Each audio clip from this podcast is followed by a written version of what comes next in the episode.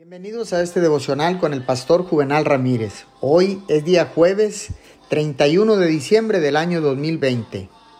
Este es el último día del año. Les deseamos un feliz año 2021. La palabra dice en el libro de los Romanos capítulo 2 versículo 4. ¿No ves que desprecias las riquezas de la bondad de Dios, de su tolerancia y de su paciencia?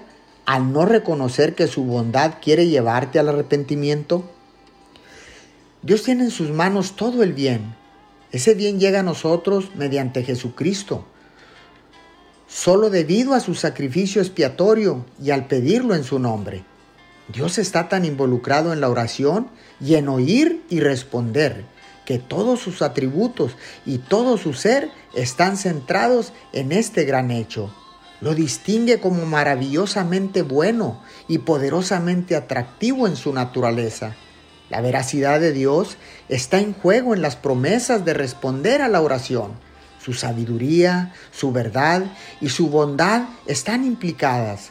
Dios es verdad y Él siempre responde las oraciones de sus hijos que con sinceridad buscan su nombre. Oremos, amado Dios, Sé que si pido algo en tu nombre, tú lo proveerás para nosotros. Tú eres la verdad. Siempre cumples tus promesas. Que tu nombre sea exaltado en toda la tierra. En el nombre de Jesús. Amén y amén.